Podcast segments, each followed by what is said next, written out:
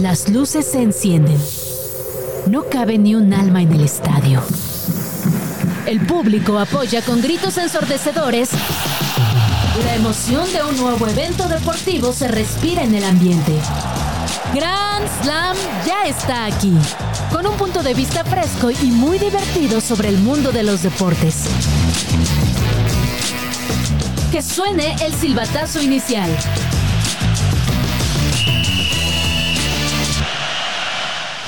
Este martes en Grand Slam te diremos el calendario y todo lo que se está cocinando en la Liga MX para el siguiente torneo. Ya están definidos los finalistas del Mundial de Clubes. Más sorpresas en la NFL y te contamos cómo va el panorama de cara a los playoffs. En ABC Deportivo te contamos cómo funciona la tazoniza colegial en los Estados Unidos. Recordaremos cómo René Higuita cambió las reglas del deporte. En Extra Cancha hablaremos del fútbol de estufa en el fútbol mexicano.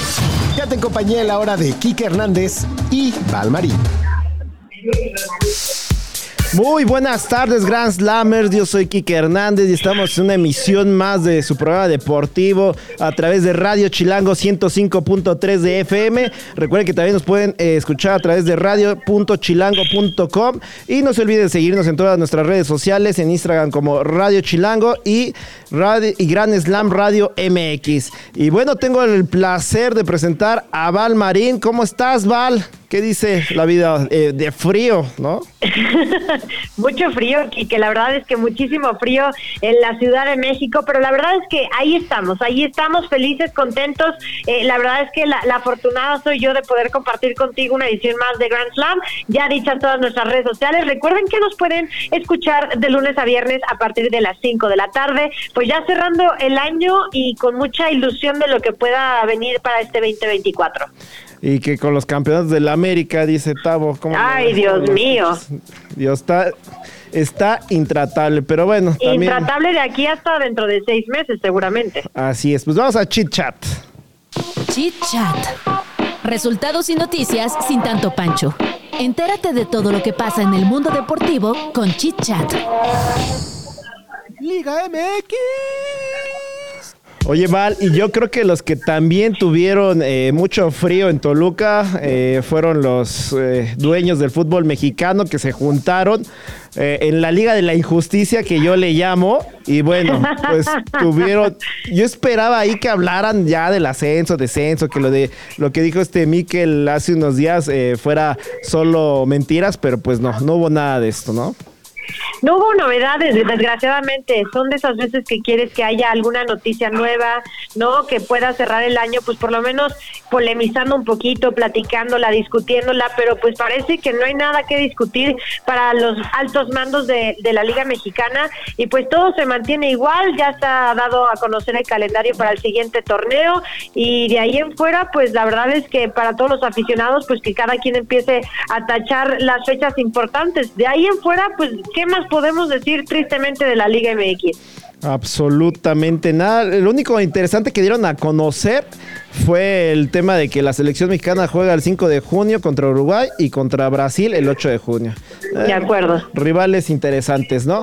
Muy Uruguay sobre todo. Así es, de acuerdo. Y ya lo hablabas, ¿no? Que se va a manejar el calendario de la, ya, ya se dio a conocer el calendario de la Liga MX para el clausura 2024. Y pues bueno, ahí tienes las fechas importantes, Val, Sí, sí, sí, el torneo inicia para toda la gente que nos esté siguiendo el viernes 12 de enero. Eh, Querétaro va a estar enfrentando a Toluca, tenemos una doble cartelera y Mazatlán ante San Luis, como suelen serlo. El campeón, que son, pues sí, las Águilas del la América y que seguramente Gustavo sigue festejándolo, abre, abre de visita ante Tijuana el sábado 13, la fecha FIFA del 28 al 18 de marzo rápidamente y ya después ahí nos podríamos desplazar muchísimo con juegos eh, destacados, dependiendo de qué equipo le vayas o de qué, eh, sí, de, qué equipo le vayan y la situación pues de que no va a haber Estadio Azteca. Así es, ya nos cerraron el Estadio Azteca, ¿no? Nada más por ahí va a haber un par de conciertos. El jueves que va a estar ahí RBD, al cual RBD, ahí voy a andar. RBD, tú dices R, yo digo BD. Qué grande, Val. Y después va... Mis sentimientos Y después va a estar esta Carol G, ¿no? Sí, es Karol Correcto, G. la bichota. La bichota va a andar por ahí. Pero bueno, ya después de esto ya se cierra totalmente la Azteca, pero para el tema deportivo ya eh, se fini, ¿no? Y la América que va a estar jugando en el estadio Azul Grana. Y además... ¿Tu estadio favorito? Sí, mi estadio, fav- mi estadio favorito. Ya dice Tavo que ya tiene palco asegurado. Escúchalo. Ah, sí, ya. Sí, no, es que no sé si para los americanistas puede haber ahí palco, pero bueno. Oye, rapidísimo, eh, seguimos con el formato del play-in, sería ya la el segundo torneo con este formato. A mí me gustó bastante, creo que ya lo habíamos platicado a lo largo de, de las instancias finales del torneo que acaba de terminar. El 8 de mayo iniciarían los cuartos de final, 26 de mayo termina el torneo y después agárrense porque es una locura, se viene Euro, Copa América, Juegos Olímpicos y así nos seguimos de rápido para el 2024. Va a haber de todo, así es que esperen un año bastante movido. Rápidamente nada más comentar las fechas importantes, ¿no? Del torneo, que el, o sea, el clásico nacional se juega en la fecha 12 para el 16 de marzo, el clásico regio el- en la fecha 15, el 13 de abril, Monterrey contra Tigres, Eh, por ahí tenemos también el Pumas América el 20 de abril y la reedición de la final América y Tigres se jugará en el Estadio Azul Grana seguramente. Será el 9 de marzo. Pues bueno, así las cosas en lo de que fue la, el calendario de la Liga Lo MX. oficial, lo oficial. Así es. Y ahora pero vamos. ¿qué tal la rumorología? Pues sí, ya se escucha lo de Martín Anselmi para Cruz Azul. ¿Cómo ves esto, Val? ¿Te gusta? Eh, a ver, ya dirigió su primer entrenamiento con Cruz Azul. La verdad es que, eh, con todo el respeto para todos los aficionados celestes, lo que pueda o no suceder con la máquina, yo creo que nos tenemos que dar cuenta hasta la jornada 10, porque seguramente es la paciencia que va a tener la directiva, las modificaciones, si llegan nuevos jugadores, seguramente alguno no tendrá visa, entonces estará debutando hasta la jornada 2 o hasta el play-in en caso de que Cruz Azul termine llegando a esas instancias. Es que así, así de verdad, de eh, no claro está el proyecto de la máquina desde hace ya unas cuantas temporadas, y no es que pues ya es el modus operandi, ¿no? Del Cruz Azul. Viven en un country, andan en BMW para arriba. Así es, así es. así como, así como lo dicen. A ver qué pasa con esa máquina, porque de verdad es un, es un chiste. Al igual que las chivas, que nuestras chivas con Fernando Gago. Eh, Aquí, ¿cómo ves a Fernando Gago? También te pregunto, Val. Oye, Kike, pero antes de irme con Fernando Gago, Ajá. me encanta que, que, o sea, nada más desde cómo lo, lo ponemos o cómo lo oficializa o dar a conocer el, el equipo de la máquina, dicen, el estratega argentino, o sea, hablando de Anselmi, firmó un contrato por un año, coma, con base en resultados. O sea, eso ya te abre todo un panorama para el Cruz Azul de dos, tres partidos que no vayan funcionando y adiós Cruz Azul. Lo de Fernando Gago muy bien, ¿eh? Con todo respeto para Juli, este, muy bien, su compatriota. Pues sí, y va a estar el Pocho Insúa, ¿no? Siendo su auxiliar ahí con Fernando Gago. La verdad es que sí, este, digo, esto no ha sido presentado ya de manera oficial, pero eh, eh, ya sabemos de repente las parejas cómo pueden influir, ¿no? En, en las redes sociales, que si con el arbitraje, que si con ciertas decisiones, que si con el futuro de los mismos jugadores o técnicos. Y la esposa, ojo, la esposa de Fernando Gago Cuéntanos divulgó una imagen de su marido con una bufanda y chamarra del Club de Guadalajara, en donde dice, a brillar, amor, te amo. ¡Qué y bueno, momentos después, momentos después la borró, pero todo lo que se sube en Instagram, hay alguien que toma una captura. Así es. Benditos celulares, ¿no? Que nos permiten Benditos tomar las capturas de pantalla. Pero de hecho ya se hablaba, ¿no? Desde que desde ayer ya había llegado a la Sí, ciudad de ya. Guadalajara y ya para firmar. Decían que hoy iba a ser ya anunciado, hasta el momento no ha sucedido, pero bueno, esperemos que a lo largo del día así sea, Val. Pues vamos a ver, vamos que a ver qué se- sucede. Oye, este, así de nerviosa me pone la situación de Fernando Gago llegando al Guadalajara y ver qué pasa con este este torneo de las Chivas. Eh, por otra parte, Beñat San José, el técnico español, llegó a tierras tapatías para hacerse cargo del Atlas a partir de este clausura 2024 que ahora voy a tener que acostumbrar a iniciar un año y no sé por qué termina siendo el clausura 2024, pero bueno, es algo que ya es muy de nuestro fútbol mexicano. Así Así es, bastantes nombres están llegando a la Liga MX como técnicos. A mí lo que me da tristeza realmente, Val, es no ver en esta, por ejemplo, baraja de cuatro técnicos, que ahorita vamos a hablar, el del León, eh, no ver a un técnico mexicano, ¿no? De acuerdo, españoles, este, dos argentinos, eh, seguramente llegará más fácil un ucraniano que alguien de primera división, que es lo que decíamos el tema del ascenso, ¿no? Y, hace hace poco platicábamos con el, el, Luis Arce. Exacto, con Luis Arce. Para ellos también es un proceso, claro, que se, se coronaron en, en, el, en la Liga de Expansión. Para ellos también sería un proceso de poder tener la oportunidad de poder ascender y, ¿por qué no, aspirar en lo profesional a primera división? Pero no es así porque sabemos que los procesos en nuestro fútbol mexicano, tanto con jugadores como direcciones técnicas, no es así. O sea, se corta y se queda hasta ahí y entonces se busca al mercado europeo, al mercado extranjero, para buscar técnicos o para buscar jugadores y pues son técnicos que muchas veces se le puede atinar o hay técnicos que pues de verdad podríamos darle la oportunidad a un técnico mexicano con experiencia. Ojo, vean a André Jardine, ¿no? Que de, milagro terminó en el América y hizo grandes cosas con el América. Entonces, ¿por qué no darle la oportunidad a más directores técnicos mexicanos? Totalmente de acuerdo. Qué suerte tienen algunos.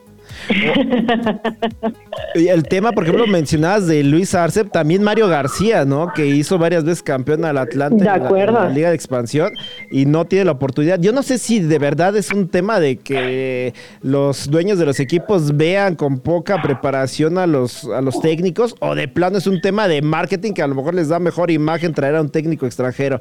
Pero bueno, hablando de Jorge Baba, ¿no? Que es el, el técnico que estaría por llegar al equipo de León Val. Sí, aunque todavía pues no está definido, hay mucho, hay mucha ilusión por parte del equipo y también por parte de Jorge Baba, este, eh, pues para que se pueda hacer esta comunión después del fracaso terrible que tuvo la Fiera en el Mundial de Clubes donde fueron eliminados, duró más el vuelo que lo que realmente tuvieron de actividad eh, futbolística. Y bueno, eso termina haciendo que, que el Arcamón pues diga muchas gracias por participar, vamos a ver qué sucede también con Jorge Baba, este, y pues nada, o sea, demasiados cambios en cuanto a direcciones técnicas para el siguiente torneo. Vamos a ver qué sucede. Y bueno, Jorge Baba, ¿no? Con un nombre muy pegajoso. Oye, Justo te iba a decir, deberíamos de poner como un Grand Slam de, los nombres eh, rarísimos. Alguna vez lo hicimos con, con Case. Este, pues de estos nombres que sí de repente, pues digamos que no va muy bien, ¿no? O sea, recordemos eh, recientemente a, ya este que en paz descanse Jorge Vergara, ¿no? Y toda la canción y todo lo que sucedió, pero Jorge Baba seguramente pues sí tendrá, seguro tuvo un poco de bullying. Eh, ¿Y qué me dices esta temporada? Con este, con el jugador de Pumas, Ergas, ¿no? Claro, lo platicábamos. Imagínate mis respetos para todos los narradores o incluso los comunicadores que tuvieran que decir ese nombre y de repente en la narración que quizás es con un ritmo completamente diferente, se te va ahí y ahí te encargo. O sea, bullying para bullying para toda la vida. Sí, oye. Por lo menos el rating respondería. Sí, eso sí, eso sí. Habría, mira, serías viral por todos lados. Serías viral en todos lados. Y ahora lo, lo, importante es ser tendencia, entonces imagínate. Así es. Es más, hasta puedes cometer un error ahí como, ay, me equivoqué, ¿no? Ya termina siendo tendencia. Pero bueno, hablando del Arcamón, pues bueno, hablamos del fracaso que tuvo en el Mundial de Clubes, pero en este lado ya está definida la final. Vámonos a fútbol champán. Fútbol champán. Oye, me quedé muy este muy en pausa porque estaba esperando el fútbol champán. Ya, ya, Como que, ¿qué tal? Tabito, dile a Tabito, por favor, hazle señas de que no solo porque hablemos de la América va a poner su fútbol champán. Hay cosas más importantes. Hay cosas más importantes en el fútbol como lo que está sucediendo en el Mundial de Clubes. Oye, sí, y tienes toda la razón de porque ¿qué, qué? se, habló, se habló del América ahorita, ¿no? ¿No? No, no, ya, ya fue, ya. Eso ya, es cosa del pasado, ¿no? Ya lo pasado, pasado. Lo pasado, pasado, lo que, lo que fue, fue y vámonos, lo que sigue. Así es. Oye, pero hablando del Mundial de Clubes, ya no, ni siquiera le quiero dar 30 segundos al América. Este, el Manchester City Sí, ¿qué es eso? el Manchester City derrotó sin problemas al Urawa Red, que fue el equipo japonés que justamente eliminó a la Fiera. Ese pudo haber sido... Ay, Dios mío. Por favor, Más seriedad. Sí, esto, somos un programa serio. Bueno, que de serio no tenemos nada. No tenemos mucho, pero tratamos de, tratamos de aparentarlo, ¿no? Por lo menos. Totalmente. A ver, este pudo haber sido el partido que León le hubiera tocado si hubiera vencido al Urawa Red, al equipo japonés. Hubieran enfrentado por lo menos al Manchester City, pero bueno, fueron eliminados antes, así que eh, Manchester City ya está colocado en la, en la final del Mundial de Clubes y previamente eh, el Flu, el Fluminense eh, de Brasil ya había conseguido también su pase, así que estaremos teniendo la gran final del Mundial de Clubes entre el Manchester City y el Fluminense. La pregunta es, mi querido Kike. Dime pues ya está muy cantado todo, ¿no? Sí, ya. La verdad es que el equipo, el que te encanta cantar, dice Tabo.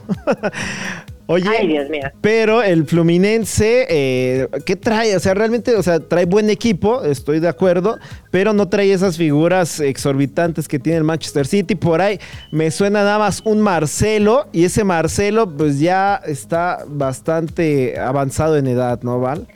Oye, pero que está haciendo historia en Mundial de Clubes con sus participaciones, la verdad es que hay que destacarlo.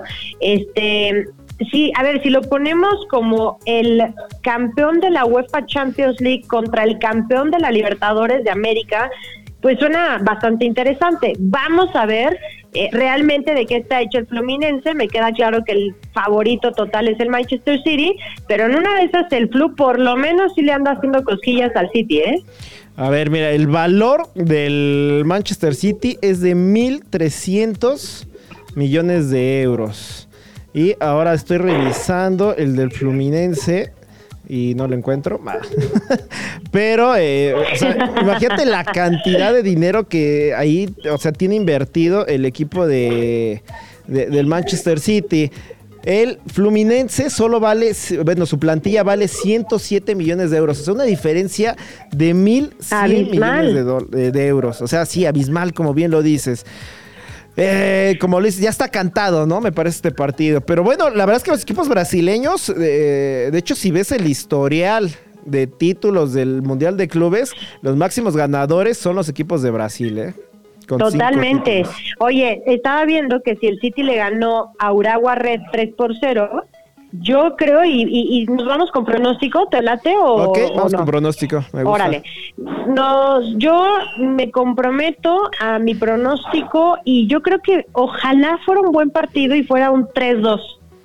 Creo que un 3-2, obviamente a favor del City, pero que por lo menos se pusiera interesante, creo que podría ser un 3-2. ¿Tú? Mira, yo voy a jugar a la contra, porque aparte el Manchester City ha venido a la baja en la Premier League. De acuerdo, y, en la Champions, ¿eh? en la Champions también, entonces... En su momento. Yo te voy a poner un 2-1 a favor de Fluminense, ¿no? Ándale, ok. Así me voy a ir. No, pues tú sí te súper comprometiste. Sí, ya, ya, ya, ahí metí ya este, el aguinaldo. Ya, ya, ya sé, ya sé. Oye, en otros temas, ¿te parece si repasamos rápidamente lo que sucedió en actividad europea? Sí, totalmente de acuerdo. El Dortmund empata uno por uno ante el Mainz en el, en el inicio de la jornada 16 de la Bundesliga. Eh, el Dortmund sigue ahí peleando por puestos europeos. Y el Leipzig, por su parte, empató uno por uno ante el Werder Bremen en el inicio también de la jornada 16 de la liga.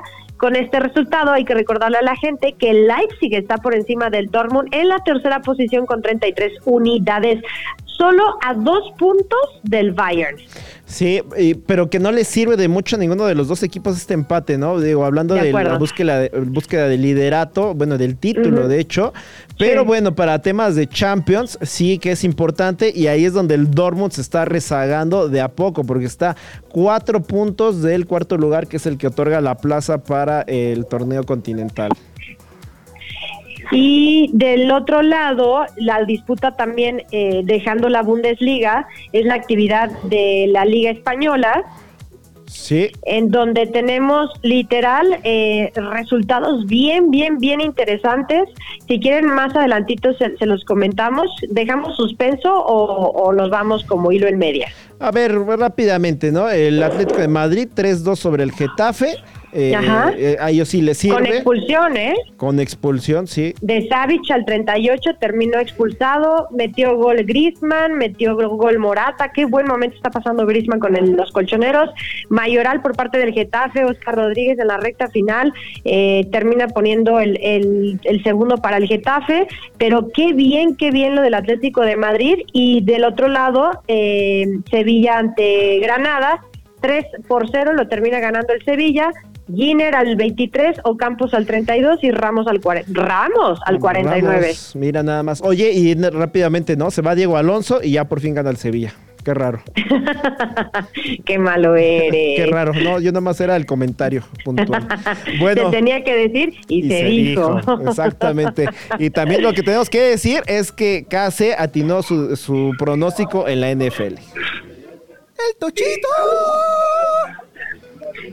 Oye, y la verdad así sorprendido con KC que anda on fire porque él, él me dijo el viernes. Otro que va a estar Sí, insoportable. va a andar de insoportable, pero hay, hay que aceptárselo. Él dijo que los Bills le ganaban a los Cowboys y que Seattle le ganaba a las Águilas de Filadelfia.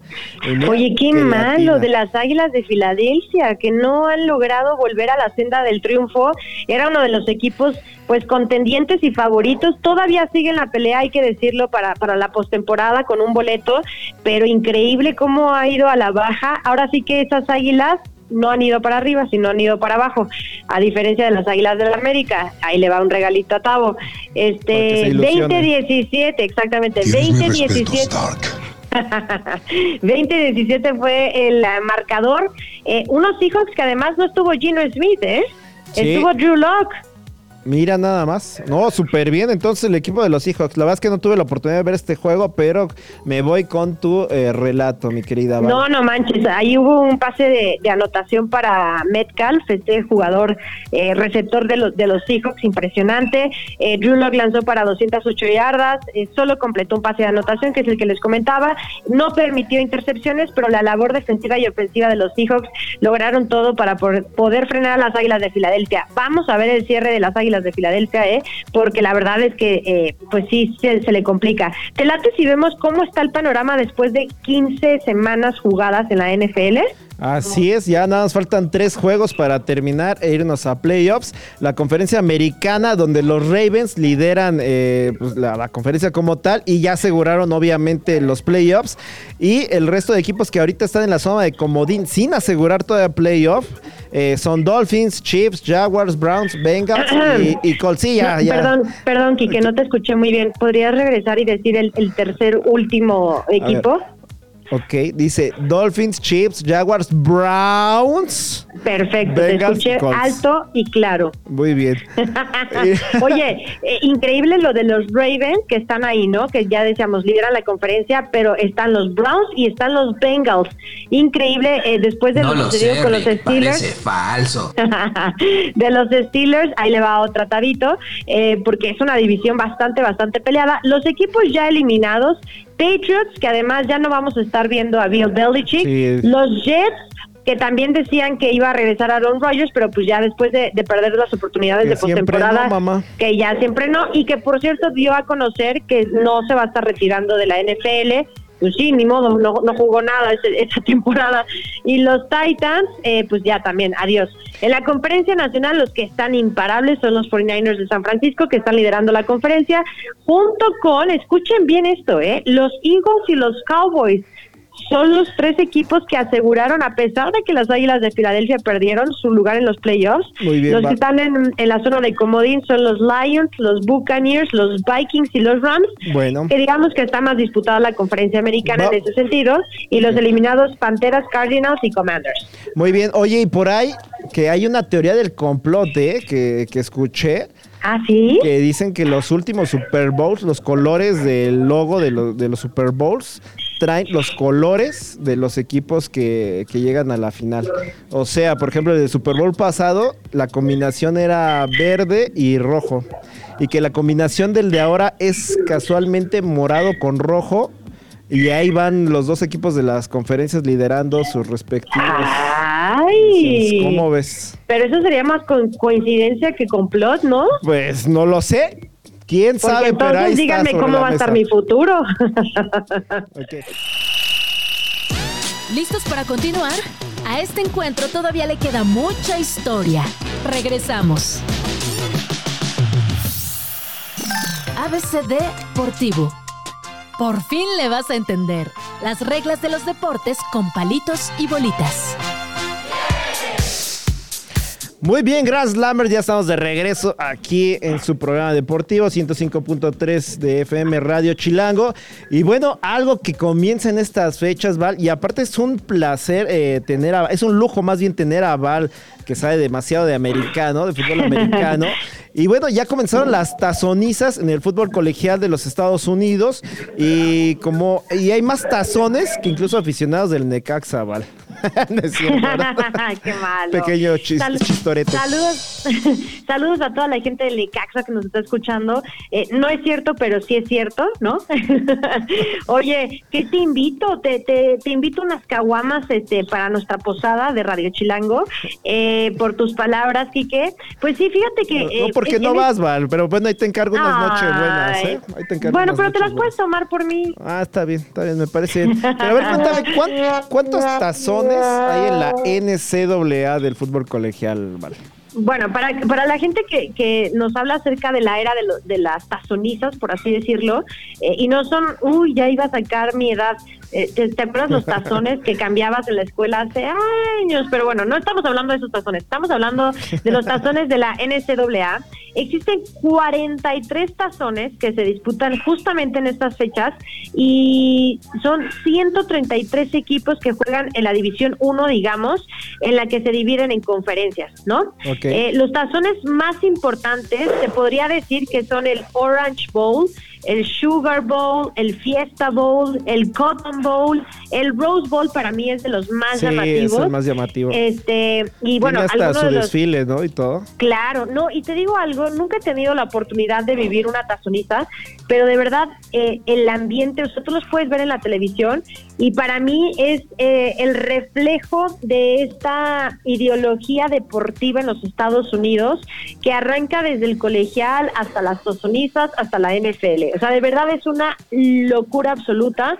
Eh, se ponen muy bien la camiseta y la tazoniza inició el, pasado 16 de diciembre. Aquí te contamos algunas de las fechas y horarios, o si quieren nada más las fechas, ya después investigan los horarios eh, de los más destacados. Les decíamos acerca de el eh, Cotton Bowl. Ese va a ser Missouri contra Ohio State, ¿no? Por ejemplo, el eh, Fiesta Bowl es Liberty contra Oregon. El Citrus Bowl es Iowa contra Tennessee. Y después así se van realizando estos tazones, ¿no?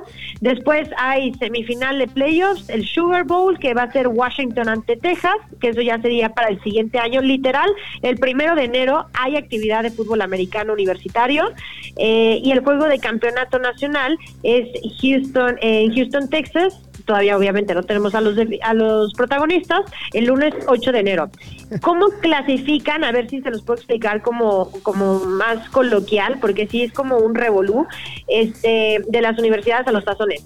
Para que una universidad pueda disputar un partido por trofeo, debe acumular, ojo, como mínimo seis victorias en la temporada regular y sonaría poco, pero la verdad es que no lo es. No, es no, más, no. creo que ni las Panteras de Carolina llevan seis Sí, no, no victorias. lo han conseguido. Exacto. Entre más victorias ¡Qué acumulen,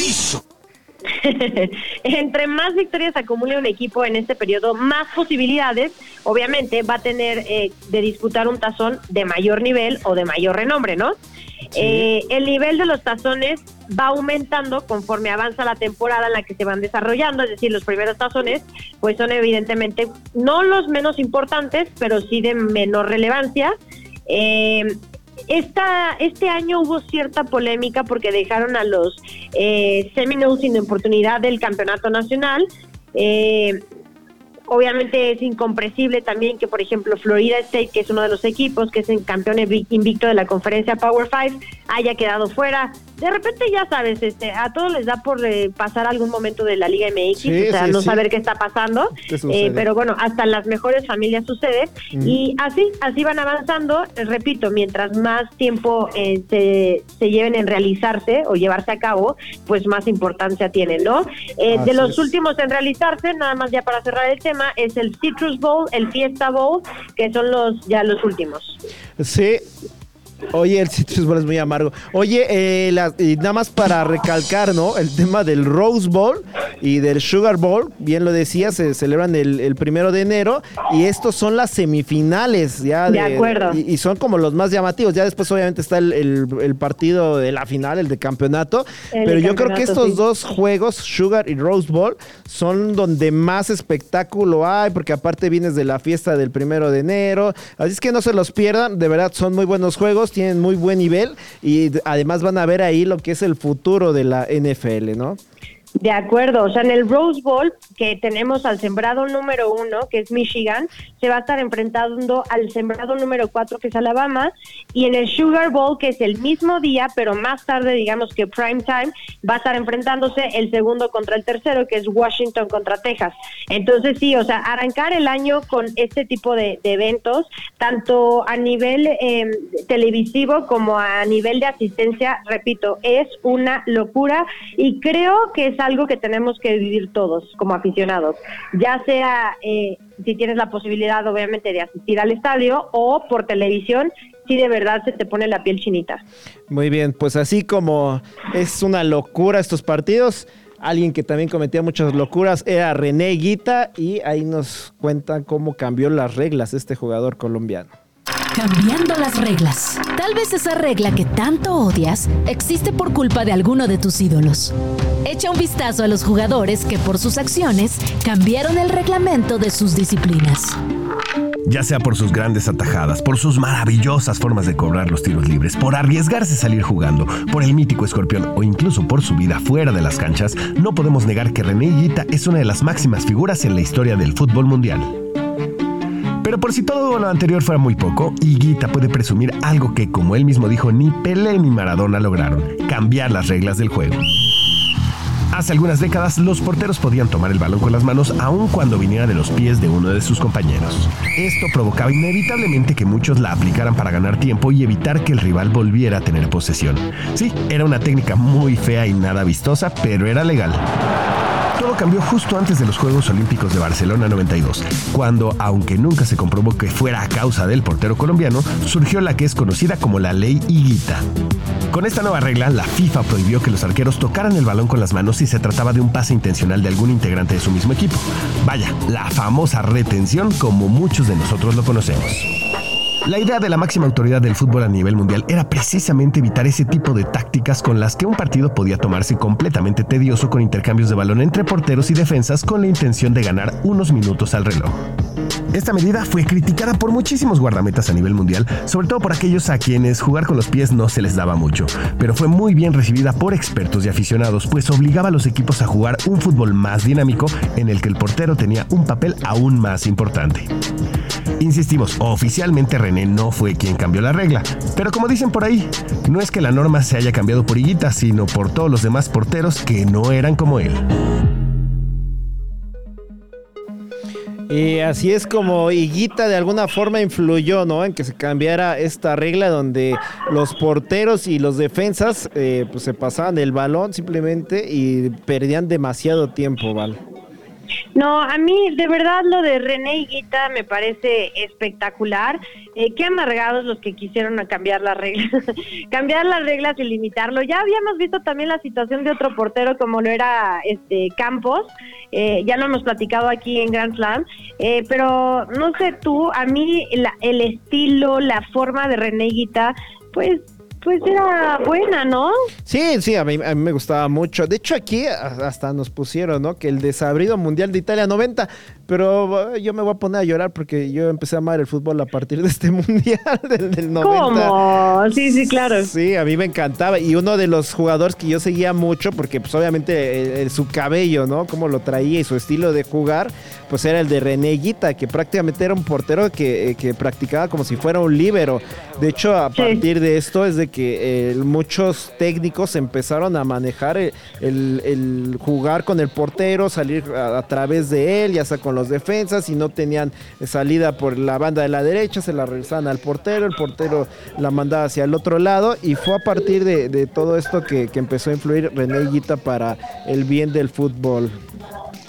Pues ahí está, para, para el bien del fútbol, para eh, eh, nacional, internacional, y yo sé que no es viernes y que ya están hartos de mis viernes de recomendaciones, pero recuerden la recomendación que ya les hice de René Guita, es una joya, ahí se puede incluso ver mucho el cambio, ¿no? O sea, del, del, cambio del fútbol, de la forma de jugar de los porteros, me parece espectacular, y bueno, vamos a ver qué, qué este, cambios podría generar ¿Tú ves viable algún portero que tenga un estilo pues diferente, poco común o raro que pudiera generar cambios en la actualidad, Quique?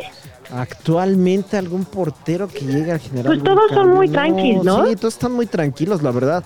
La verdad es que ya se, se ha perdido mucho ese estilo de juego, ¿no? Que tenían precisamente Reneguita, Jorge Campos, Digo, Nahuel en modificar finales, pero de aquí a acá, Nahuel en salir a taclear jugadores, ¿no? Que o, le en, encanta. o en parar penales, ¿no? Así de payaso, pero ¿qué? ¿Por qué me ponen eso? Fue real.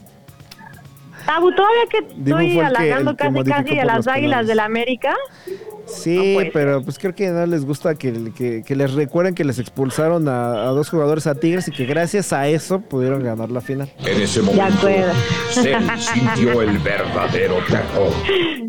Ay, no, claro que no. No, por Claro supuesto que que no. estoy de acuerdo contigo.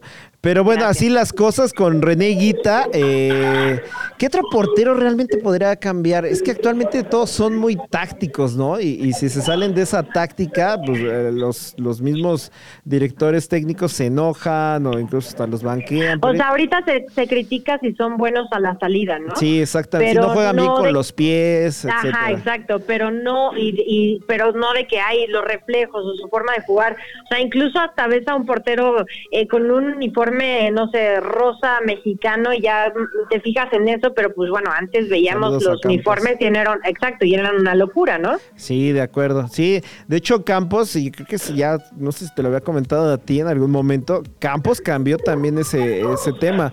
Porque, sí, sí. el- o sea, los porteros vestían de negro antes, antes de Campos, y eso era para precisamente y que no llamara la atención. Entonces Campos empezó a usar estos no, pues colores. Campos no le entendió. No, de hecho le decían, es que ¿por qué haces eso? No, le decían, no, yo soy tan bueno que puedo, este, que no tengo ningún tema con esto. Y mira, lo logró y ahora mira. muchos porteros que ya usan colores chillantes, ¿no? Claro, claro, pero la verdad es que ya René Siguitas, Campos y, y muchos más guardametas ya, ya se llamaban, ¿no? O sea, ya si nos vamos a, a- a los porteros de ahora, podríamos decir que son más fresas, ¿no? Pues sí. Y bueno, así como está el deporte de fútbol, hay de deportes a deportes y vamos con el box snorkeling. Hay de deportes a deportes. Esa idea que tienes para una nueva disciplina y crees que es demasiado alocada, podría funcionar. ¿No nos crees? Checa aquí las más raras del mundo. Hay de deportes a deportes y hoy les cuento de uno en el que parte del chiste es salir embarrado, literalmente de lodo. Se llama bog snorkeling y también es conocido como bucear en un pantano. Y ya con el nombre te puedes dar una idea de lo que es, pues los competidores deben atravesar buceando por una zanja llena de lodo y por lo regular otras cosas desagradables. Los competidores tienen que completar ida y vuelta un recorrido de 110 metros en total y en el menor tiempo posible. Ya que se trata de una zanja de lodo y suciedad, es obligatorio el uso de gafas de buceo para proteger los ojos. También deben llevar un tubo de respiración y aletas. En el box snorkeling está prohibido el uso de técnicas de natación y solo se permite bucear. Además, aunque no es obligatorio, muchos de los competidores usan trajes especiales para soportar las heladas temperaturas del lodo y otros acostumbran participar disfrazados, por lo que es normal ver a las tortugas ninjas, superhéroes y otros personajes. Las reglas dicen que los adultos no pueden parar para descansar ni de pie, pero en las categorías infantiles, porque sí, pues también compiten menores, los participantes sí pueden tomarse algunos segundos para recuperar el aire. Otro dato es que en estas llamadas categorías junior solo se recorre la mitad de la zanja, es decir, 55 metros. A estas alturas quizás piensas que el box snorkeling es un deporte improvisado, pero nada lejos de la realidad. Cada mes de agosto en Gales, en el pantano One Reef, se disputa el Campeonato Mundial de Box Snorkeling, donde más de 200 participantes se retan para conseguir la victoria en las categorías masculina, femenina, junior, masculina local y femenina local. ¿Listos para bucear el lodo? Pues así el Bob Snorkeling vale, un deporte bastante entretenido, ¿no? Es, este, sui generis, mejor dicho. Curioso, ¿no? Hablando de, de cosas locochonas, ¿no? Este, tomando el tema de René Guita, bueno, pues ahora el Bob Snorkeling, yo creo que sí le gustaría, fíjate mucho a, a Case, Ah, sí, ¿por qué? porque él, él es fan de, de Bob Esponja y todas esas cosas, ¿no?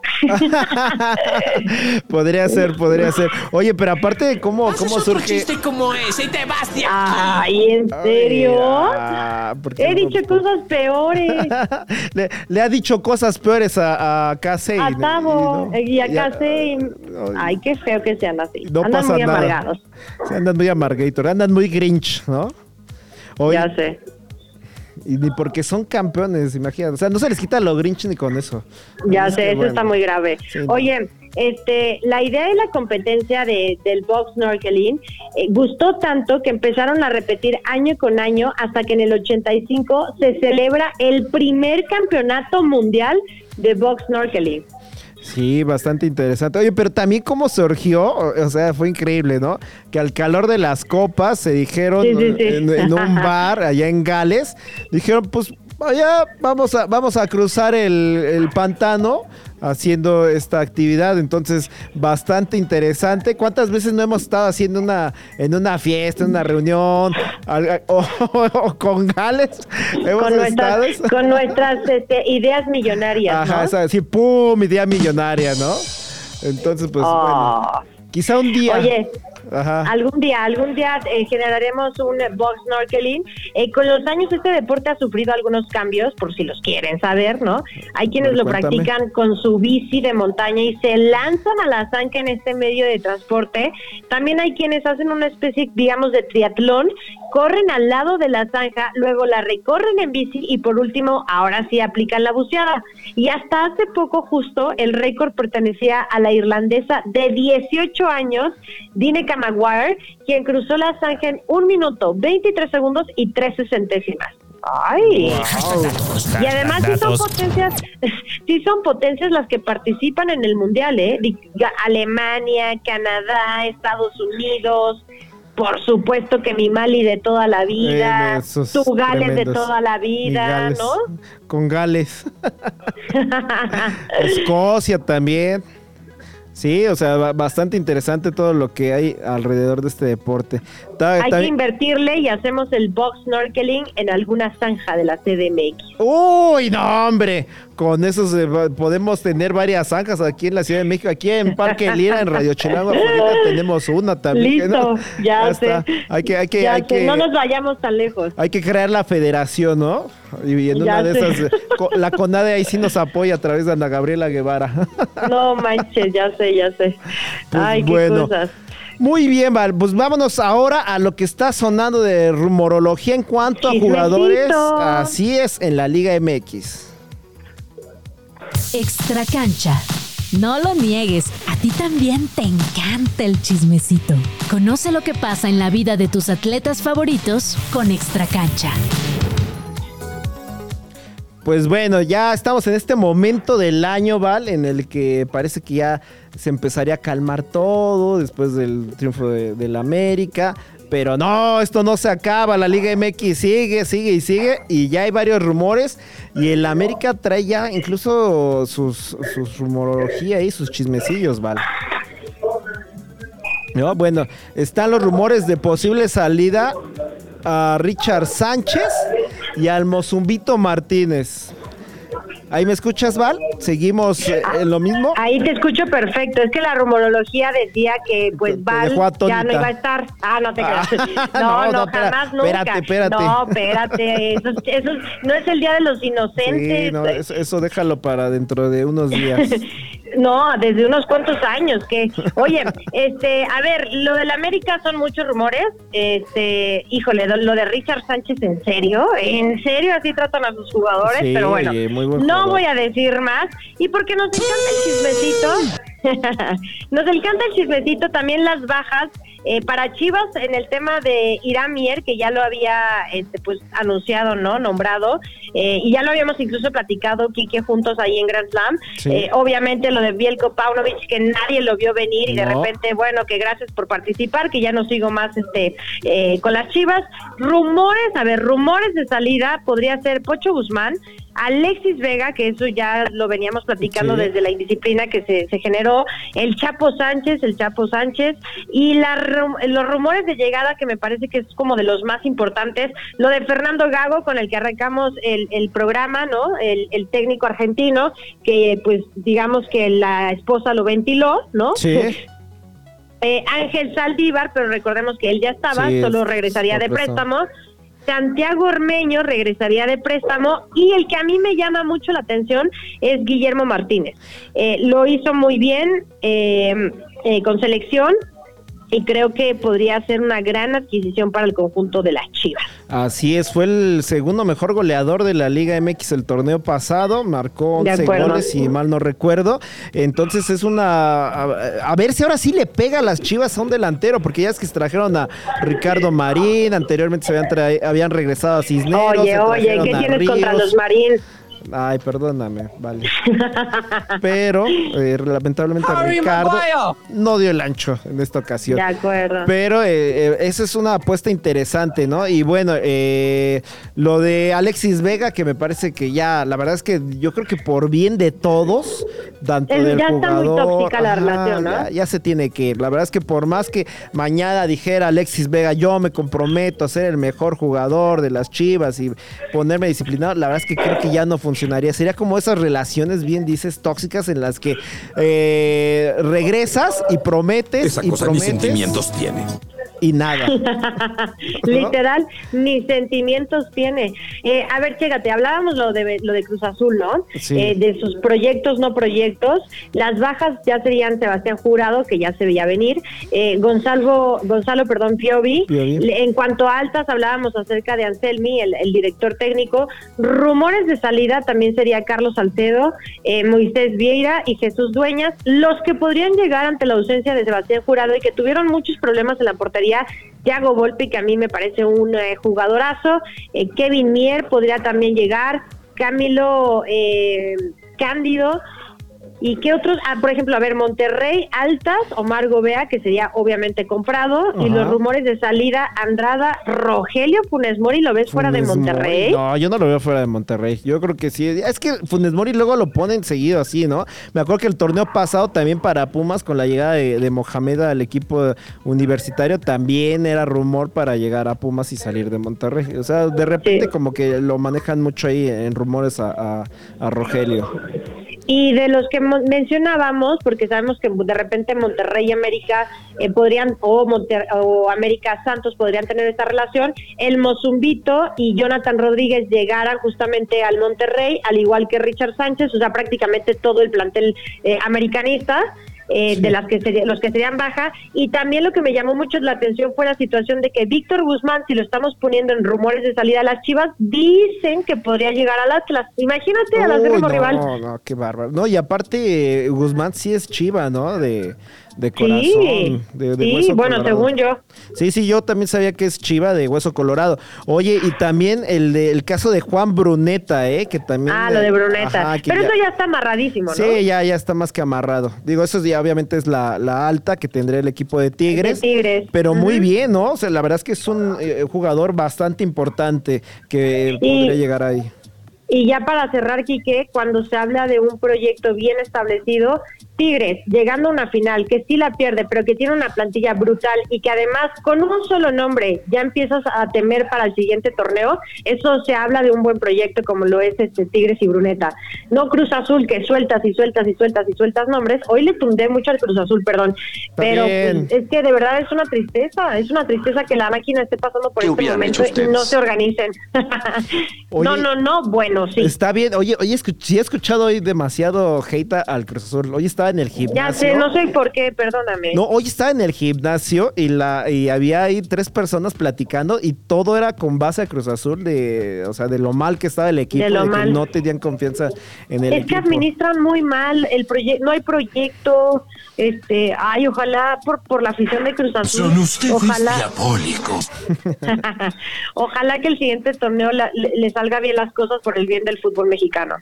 Bueno, a ver, y con base a estos rumores que y altas también, que algunas sí ya son altas y otras bajas, eh, ¿quién te gusta? ¿Quién sería? Te, lo voy a poner desde ahora. ¿Quién te gusta para que el siguiente torneo puedan ser contendientes al título? Yo creo que Tigres y América repiten. Otra vez repiten. Sin problemas. ¿Rayados no los ves ahí en esa baraja? Pues Rayados era mi equipo favorito, pero la verdad me decepcionaron muchísimo. viejo. Entonces, pues vamos, vamos a ver qué sucede y no sé, ahí voy a pensarle bien quién podría ser el caballo negro. De Rayados, yo creo que el tema fue el, el que estuvieron en hospital, ¿no? A lo largo del torneo y me parece que les faltó Pero al final, al, final estaban muy bien ya, o sea, después eh, se empezaron, o sea, en la parte importante me parece que empezaron a, a tener plantilla completa y no sé qué le pasó a Monterrey que de verdad dije uy, no puede ser, debería de ser contendiente y favorito para el siguiente torneo y más por lo que ha hecho Tigres en las últimas temporadas. Y ya sabes que esa rivalidad ahí regia pues es importante. Pero vamos a ver qué nos regala Monterrey para este clausura ahora. Oye, antes de irnos rápidamente, los dos que somos Chivas, eh, ¿dónde los ves? Rapidísimo. Eh, yo creo que terminando los primeros puestos. Ok, muy bien. Comparte contigo. Ya está riendo de nosotros, Tavo, y aparte se está carcajeando, no puede ser. Ya sé. Déjalo, déjalo. Muy bien, Mar. Un placer haber estado aquí contigo. Eh, y recuerden que estamos a través de Radio Chilango 105.3 de FM. Nos pueden escuchar en radio.chilango.com. La, también a través de, los, eh, de las plataformas, la favorita de Val, que es Deezer, también de Spotify, este, iTunes, etcétera. Muy bien, Val, pues muchísimas gracias por haber estado con nosotros. Gracias a todos ustedes por acompañarnos, que tengan un excelente resto de día y bueno, nos estamos escuchando, ya lo saben, del lunes a viernes a las 5 de la tarde por 105.3 FM, Radio Chilango, Grand El árbitro mira su reloj y... ¡Se acabó! El Grand Slam de hoy ha llegado a su fin. Pero esto solo fue una jornada. La temporada es larga y muy pronto estaremos de regreso con toda la info que necesitas conocer sobre el universo deportivo. Radio Chilango, la radio que... Viene, viene, ¿eh?